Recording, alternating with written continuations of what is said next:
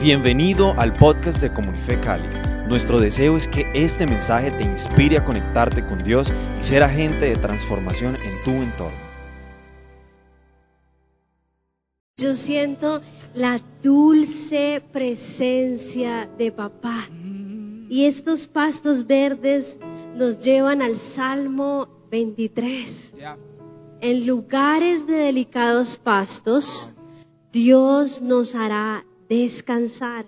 Sí que me tiro aquí. baby. No lo teníamos, no está en nuestras notas, pero en, deli- en lugar de delicados pastos, Dios nos hará descansar junto a aguas de reposo. Nos pastorará. Y esos verdes pastos simbolizan ese lugar de alimento, pero también ese lugar de descanso donde las ovejas se acostaban en el pasto después de, de comer, ¿sí? Y estas aguas de reposo son, eh, representan la palabra de Dios, el agua que nos limpia, que nos lava, que calma nuestra sed. ¿Qué fue lo que Jesús le dijo a la mujer en Samaritana y en el pozo de agua? Las aguas que tengo yo son para vida eterna y nunca más tendrás sed. Estoy parafraseando lo que habla es este versículo.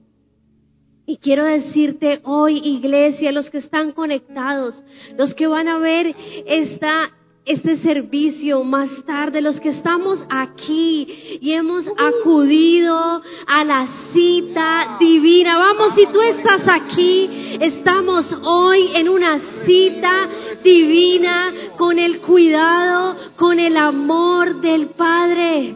Y eso es lo que hacen los hijos acudir a la cita divina con Dios. Confortará mi alma, dice el Salmo 23.3, y me guiará por sendas de justicia, por amor a su nombre. ¿Cuántos podemos aplaudirle a nuestro Padre? Él nos guiará, Él nos mostrará el camino, Él nos guiará por sendas de justicia, la justicia de Dios. Tenemos acceso a la justicia de Dios. Y seguimos en nuestra serie, Let's Do It. Sí, nuestra serie. Estamos estudiando el libro de Nehemías. Y hoy vamos a hablar acerca del capítulo 10. Diez. Y si nos ayudan con el tiempo, porque si no, aquí estamos. Baby, ya el capítulo 10. Sí, estamos en el capítulo 10. Wow. Wow. Y yo quiero hoy retomar la historia que venimos leyendo de Nehemías, porque hay tres cosas que Dios puso en mi corazón y es eh, el sábado pasado. ¿Cuántos estuvieron el sábado pasado con Laura Vamos, y con vamos. Sebas? Ellos estuvieron Wow. compartiendo desde el capítulo 9 el quebrantamiento, el arrepentimiento, arrepentimiento que nos lleva a confesar el pecado, entendiendo que Dios nos ha llamado tierra fértil y esto habla de una postura de nuestro corazón. No solo de arrepentirnos o sentirnos mal por el pecado, por aquello en lo que hemos caído, por aquello que nos se ha entrometido, ha sido esa piedra de tropiezo en nuestra relación con Dios, sino que la actitud de nuestro corazón es corregir y entender que Dios ya ha hablado algo sobre nuestra vida, una verdad. Somos hijos, somos tierra fértil y esto habla de una postura del corazón. Recordemos que las murallas ya en este punto de la historia fueron reedificadas en el capítulo 7 y las puertas de la ciudad fueron levantadas y puestas en su lugar. Y Nehemías le da una instrucción importantísima a los que están ahí cuidando y guardando las murallas. ¿Sí?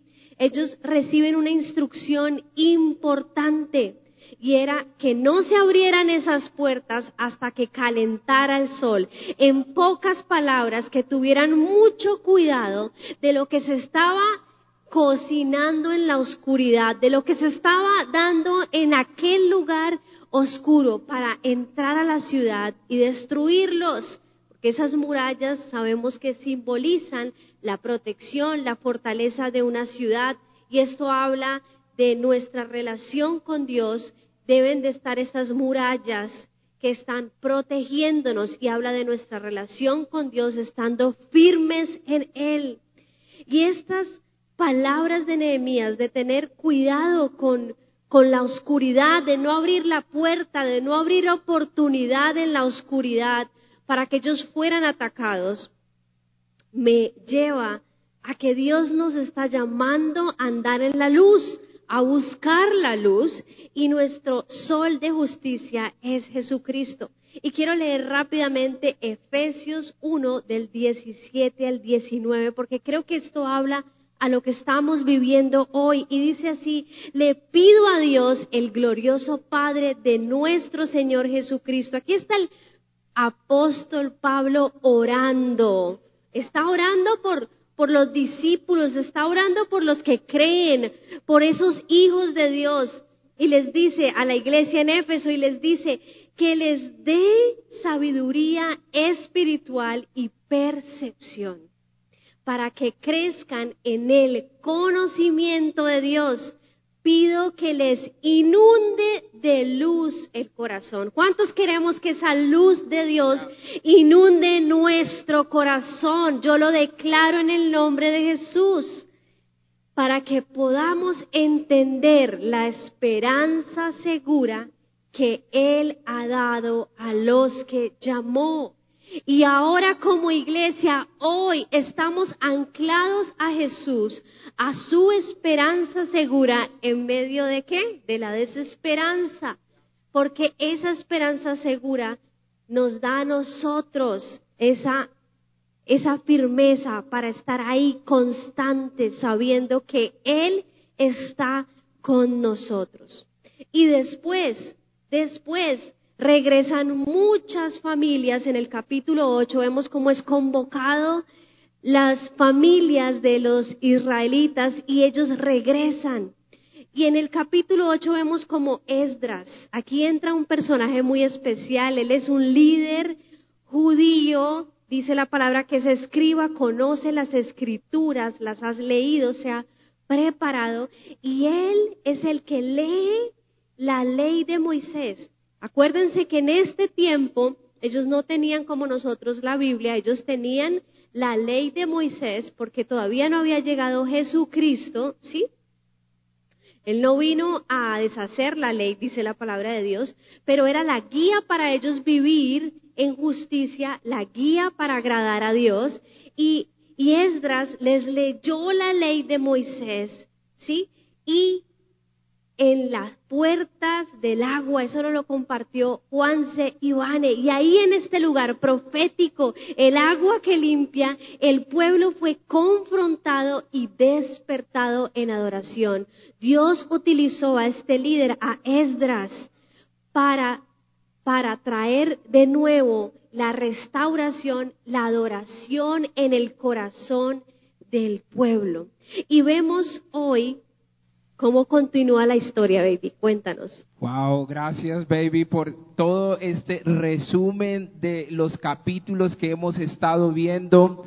Y creo que llegamos a un momento definitivo.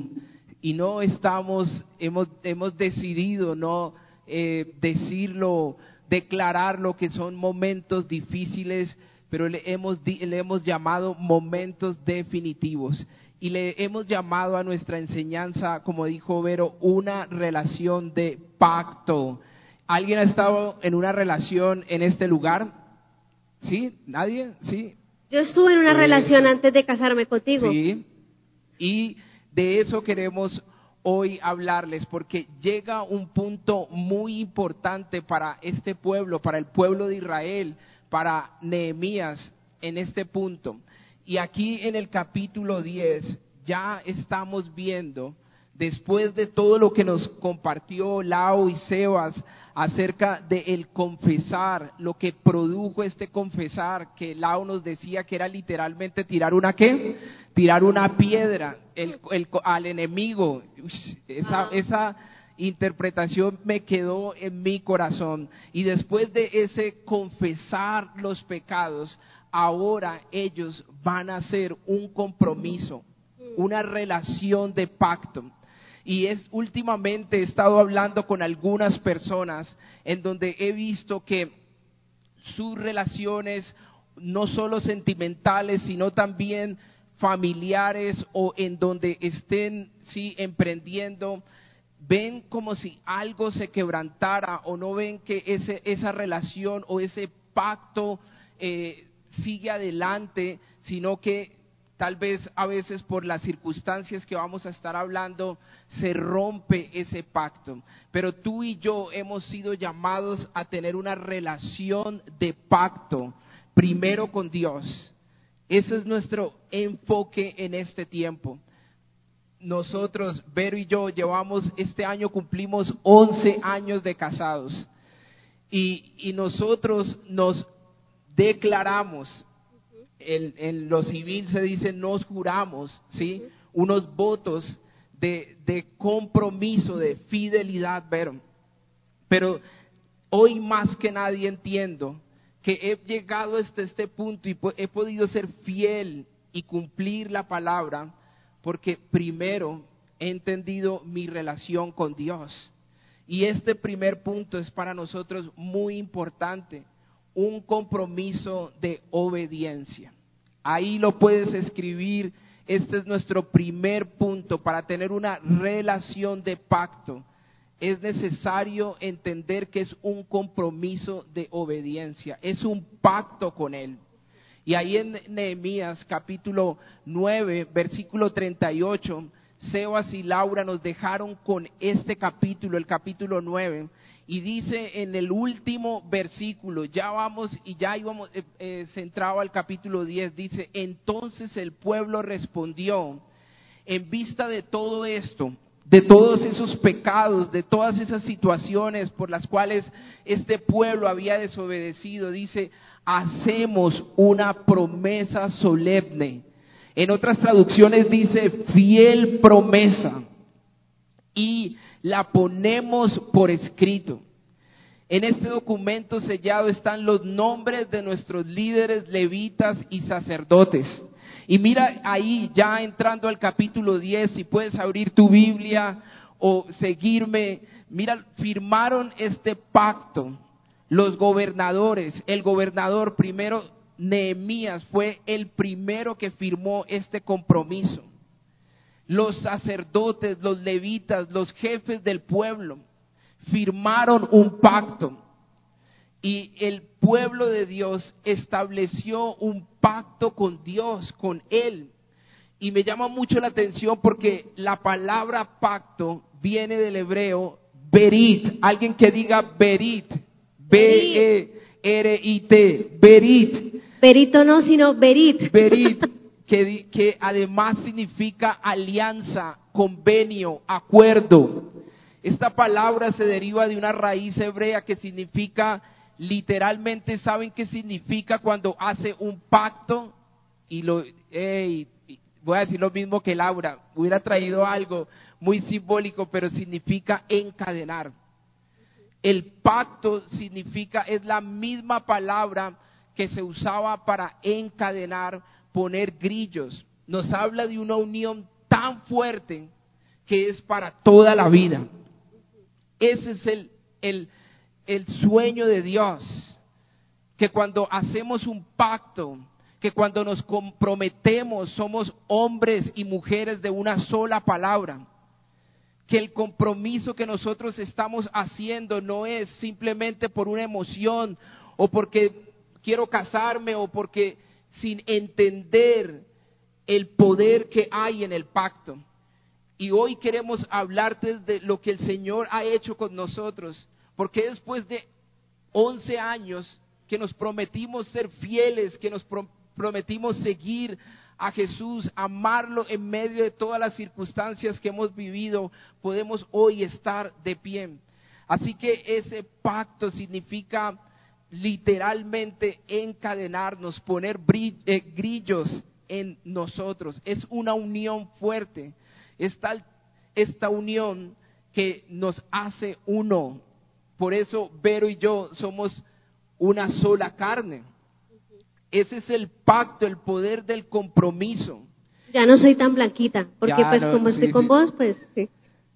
¿Y por qué digo todo esto? Porque meses antes, Vero lo ha dicho muy bien, la ciudad de Jerusalén, si eran solo escombros, estaban en vergüenza, la gente estaba siendo humillada y en pocas palabras había una desigualdad social. Pero ellos entendieron que la obra no culminaba en hacer un edificio o una estructura, no culminaba ahí en construir algo, seguía un nivel mayor, un compromiso, un pacto mayor. Y de eso hoy quiero hablarte, de lo que tú y yo estamos haciendo, es mucho más grande que simplemente construir algo. Estamos haciendo un pacto para toda la vida. Y ese pacto, cuando hay un pacto de sangre, cuando hay una palabra, hay un beneficio también. Y ellos entonces evaluaron cómo podían eh, continuar por todo el tiempo. Y ahí es donde ellos nos enseñan que era necesario hacer una fiel promesa, un pacto solemne y no solo eso, sino que era necesario escribirlo. Pero, ¿qué los llevó a firmar este pacto? Cuando fueron expuestos a la palabra. Y esto tocó sus corazones. Cuando tú y yo somos expuestos a la palabra verdaderamente, nos damos cuenta la necesidad que tenemos de Jesús. Ser expuestos a la palabra de Dios y esto toca nuestro corazón. Y esto lo puedes aplicar para todos los escenarios de tu vida, en tu relación sentimental, antes de comprometerte con alguien, antes de iniciar algo. Deja que la palabra de Dios confronte, toque tu corazón. Iba a decir, amor, que, que cuando somos expuestos a la palabra es como mirarnos a un espejo mm. y ver ese reflejo del diseño de Dios para nuestra vida y en la puerta de las aguas que compartió en, el capítulo 8, dice que ellos lloraron cuando Esdras empezó a leer la palabra. Ellos lloraban y lloraban porque era ver lo que Dios había estado ahí, que Dios había establecido un plan, que Dios le había dado un manual, pero ellos desobedecieron, se apartaron y por eso fue que vino la destrucción. Por eso es que ellos fueron exiliados, por eso perdieron el lugar y la tierra de la promesa. Sí, así es. ¿Y por qué les queremos decir este, esto tan importante? Porque a la hora de empezar una relación, tú debes asegurarte que el pacto se firma entre dos personas. Muchos de ustedes o muchas eh, personas que he conocido han iniciado relaciones, han, tomado pasos, pero la otra persona no ha tomado ese paso y entran en un compromiso, en un pacto, como dice, con esas eh, cadenas, esos grilletes, y empieza a darse una situación en donde no hay una unión y se, vuelve, se vuelve, en vez de poder caminar juntos, caminar cuando hay desacuerdo, cada uno jala para su lado y para lo que le conviene. Pero cuando estamos unidos en un solo acuerdo, podemos, podemos avanzar juntos sin atropellarnos los unos a los otros. Y esto eh, simboliza también lo que Dios diseñó para el matrimonio, mm. que hoy en día nuestra sociedad define el matrimonio de una forma muy diferente. Es como dos eh, solteros viviendo juntos, usted paga esto, yo pago lo otro, yo tengo mis cosas aquí, tú tienes esto allá, y cada uno buscando un beneficio por su lado pero esto habla de una unidad y de sincronizar. Baby, yo te lo he dicho, muchas veces hemos sido honestos con ustedes, ¿sí? El hecho de que estemos aquí, somos seres humanos Y muchas veces yo he querido salir corriendo y tú no me lo has dicho nunca, pero yo creo que alguna vez hemos querido salir corriendo por circunstancias, porque yo sigo dejando la, la, toalla en la, en, mojada en la, en la cama o porque sigo dejando los boxers en el, en el piso, ¿sí? Porque sigo con cosas que tal vez... Sí, cuando yo, cuando yo veo ese desorden yo quiero salir corriendo al supermercado a otro lado y no verlo, eso sí es verdad. Y en otros casos es mucho mayor, situaciones complicadas en, nuestra, en nuestras relaciones, pero ahí recordamos nuestro pacto con Dios. Ahí recordamos lo que el Señor, a lo que el Señor nos llamó. Cuando hacemos un pacto o un compromiso, debemos ser gente de una sola palabra. Muchas veces queremos disfrutar el beneficio sin traer primero, entrar en un pacto y a veces ni entendemos lo que significa ese compromiso, una relación de pacto. Lo hemos dicho una y otra vez, la hombría es la aceptación de la responsabilidad. Estamos dispuestos, queremos empezar una relación, queremos iniciar un emprendimiento. ¿Entendemos lo que significa este compromiso? Hoy el Señor nos está llevando a un nivel mayor. Y quiero hacer un paralelo con la situación actual, baby, que estamos viviendo. Veo que estamos llegando a un momento trascendental de hacer un acuerdo o un compromiso nacional, ¿sí? Eso es lo que estamos esperando, que las dos partes puedan llegar a un compromiso, ¿sí o qué? Eso es lo que la nación, toda la nación está esperando. O las tres partes. Y justo estábamos viendo este capítulo 10 cuando habla de firmar un pacto. Pero ahí es donde necesitamos entender que esto es de todos. Esto no es solo de el, grupo X que está liderando ¿sí? en las mesas de negociación. Esto es de todos y debemos estar dispuestos a cumplir nuestra parte.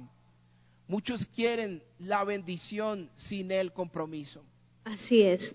Y nuestro segundo punto para hoy es no tendremos alianzas con el pecado. Mm. Si vemos ahí la historia, cómo se va desarrollando en Nehemías 10, quiero leerles el versículo 29. Y bueno, no, no les voy a leer todavía, les voy a leer el versículo 30, pero quiero parafrasear algunas cosas que suceden entre el versículo 29 y el 30, y es que ellos, dice ahí, que se unieron con sus jefes, ¿sí? Mediante juramento.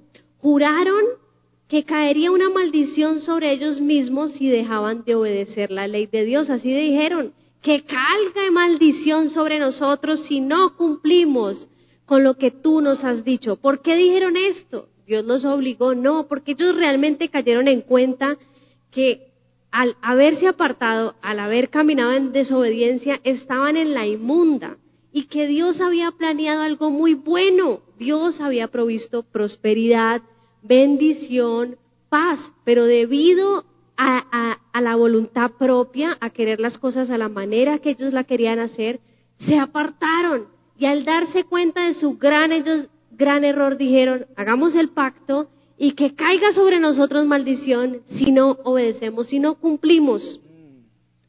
Prometieron solemnemente al pie de la letra todos los mandamientos y ordenanzas y decretos. Y en el versículo 30 dice así, si tienes ahí tu Biblia y estás ahí en Nehemías 10, busca este versículo 30, dice, nos comprometemos a no permitir que nuestras hijas se casen con los habitantes paganos de la tierra, ni a permitir que nuestros hijos se casen con sus hijas. Yo la verdad cuando lo leí, yo dije, wow, es drástico la cosa esta, ¿no? O sea, no quieren lugar con el pecado y dicen, es que ni mis hijas ni mis hijos vamos a permitir que se casen con personas que están apartadas de Dios, que tienen otra ley, que tienen otras costumbres, que tienen otra cultura que habita el pecado. Y esto me llevaba a entender, viendo el contexto, por eso siempre es importante entender la historia entender la historia, el porqué de las cosas. Entonces uno puede decir, uy, qué religioso, o sea, nadie se pueda convertir a Dios. ¿Sí? Pero no, aquí lo que sucede es que el pueblo de Dios, el pueblo de Israel, tropezó todo el tiempo por este mismo problema, por permitir que la cultura del pecado entrara a sus corazones. Entonces ellos dijeron, vamos a ser radicales. Es que ni mis hijos ni mis hijas se van a casar con personas que no tengan los mandamientos en su corazón con los paganos, con aquellos, las personas paganas significaba aquellos que practicaban costumbres de idolatría a otros dioses, y esto incluía sacrificios de aún hijos y muchas cosas. Y ellos dicen, es que ni eso vamos a permitir. Y esto me habla a mí de, de que nosotros tenemos que aprender a que no podemos tener alianzas con la oscuridad. Queremos la bendición de Dios, pero si aún hay alianzas con cosas del mundo, con cultura que va en contra totalmente de lo que Dios está diciendo, entonces no esperes que llegue la bendición. Necesitamos cortar toda alianza que nos separa, que nos aleja de la verdad de Dios, del amor de Dios. ¿Para qué? Para que el pacto permanezca. Es como que si yo hago un pacto contigo, Pacho, y me que voy a casarme contigo, tú eres mi esposo, pero entonces acostumbro a ver por internet otros hombres y wow, y yo no sé qué. Mis ojos tienen que estar puestos en ti porque yo hice pacto contigo. ¿Sí? Entonces, quiero leerte y estas, ellos fueron radicales. ¿Por qué? Porque había idolatría. Había idolatría en las culturas paganas, había tiranía, celos, peleas, pecado sexual, abuso de poder, opresión al menos favorecido, la ley del hombre, ¿sí? Todo esto se movía en la cultura pagana, esa palabra pagana, esto es lo que habla. Y en Romanos 12.2 Dios siempre me da la oportunidad de compartírselos. Yo creo que voy a escribir un libro acerca de, esta porción, pero encontré una traducción nueva increíble. y va, el versículo de Vero. Y, va conforme a esto. Mira, hay una traducción que se, se llama The Passion Translation, está en inglés. Ya iniciaron a traducir la Biblia a español en esta traducción.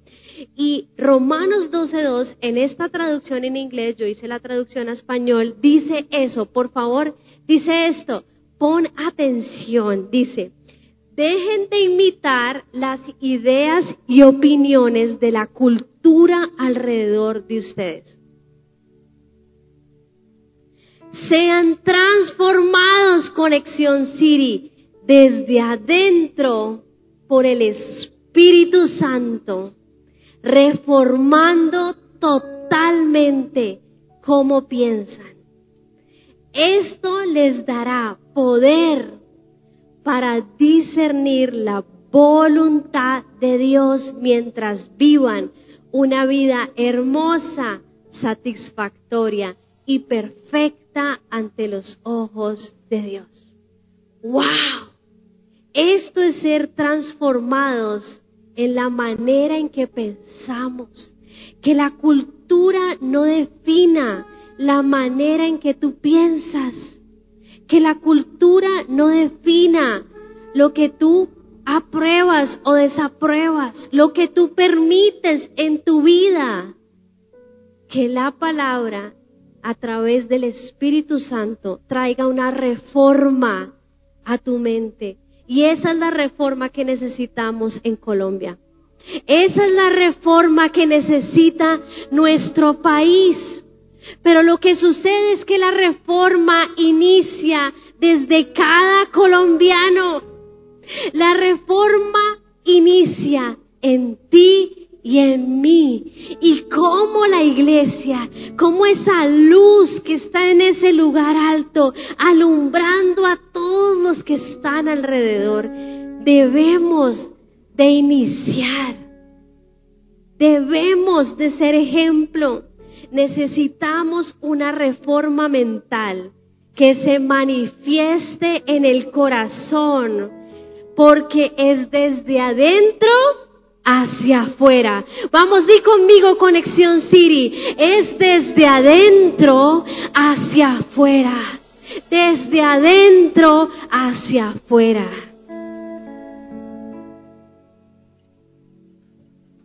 Yes.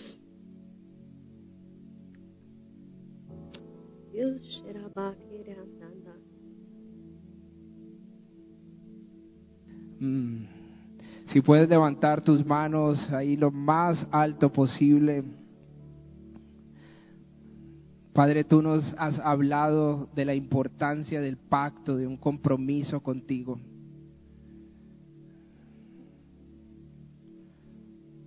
Y hoy nos posicionamos para firmar. Hoy nos posicionamos para hacer un, un fiel una fiel promesa contigo, Señor. Gracias, Padre. Gracias, Señor. Gracias, Dios. Y Padre, hoy renunciamos a toda alianza. Padre, hoy reconocemos nuestra debilidad, hoy reconocemos nuestra tendencia Y hoy te miramos a ti antes de mirar lo que queremos, lo que deseamos. Hoy nos arrepentimos, dile, hoy yo me arrepiento. Mm. Y nuestro tercer punto es no abandones tu casa. No abandones tu casa. Y en el compromiso que ellos hicieron ahí en el capítulo 10, vemos como, como ellos empiezan a nombrar todos los compromisos que quieren hacer. ¿Sí? Y hablando de esos compromisos, después de hablar de no hacer alianzas, de no juntarse, de no permitir casarse con personas que, que iban a, a desviarlos del camino a obedecer, ellos dicen, empiezan a hablar cómo se comprometen con la casa de Dios cómo se comprometen con el sustento de la casa. Y, ah, y, en Nehemías capítulo 10, versículo 35, dice, nos comprometemos a llevar cada año al templo del Señor la primera parte de toda cosecha, sea producto de la tierra o de nuestros árboles frutales. Se comprometieron como pueblo comunidad, ¿sí? a llevar a la casa de Dios los primeros frutos de su trabajo como agradecimiento. Esas primicias y también el, el 10% de su trabajo o en este caso el diezmo. Y ahí está en el versículo 38 y en el 39. Mira lo que dice el, el versículo 39. Dice, porque a las cámaras de el tesoro han de llevar los hijos de Israel y, y los hijos de Leví la ofrenda del grano, del vino, del aceite. Y allí estarán los utensilios del santuario y los sacerdotes que ministran, los, los porteros y los cantores. Y quiero que te pongas en pie, Conexión Siri, y tú que nos estás viendo allí también. Y mira lo que dice y no abandonaremos la casa de nuestro Dios. Hoy es una noche de pacto. Hoy es una noche de reconciliación, Conexión Siria. Hoy se levantan las hijas y los hijos de pacto. Hoy en el nombre de Jesús yo declaro que tú eres una hija de pacto. Y por ende yo declaro que tú eres un hombre de pacto. Toda alianza, toda emoción, toda decisión emocional de hacer alianzas, de salir corriendo, de abandonar tu casa, de abandonar tu compromiso con el Señor hoy en el nombre de Jesús somos reafirmados en Él. Y hoy es una noche de pacto. Hoy estamos reafirmando su pacto. Y Dios está hablándonos, iglesia. Hay algo que se está moviendo en la atmósfera y es un espíritu de división y no sé si tú lo has visto. Pero hay un espíritu de división que quiere tocar al cuerpo, a la iglesia. Para que no hagamos el pacto. Para que no estemos en unidad. Para dividir la iglesia de Jesucristo con maquinaciones y manipulaciones. Pero hoy tú y yo decidimos permanecer en ese lugar que Dios nos ha sembrado, entendiendo que la iglesia es cobertura, que es el lugar del alimento espiritual. Y por muchas cosas que podamos ver en las redes e información que entendemos a medias, y me incluyo, porque hay muchas cosas que solo vemos por encima, pero no sabemos realmente cómo son o por qué son.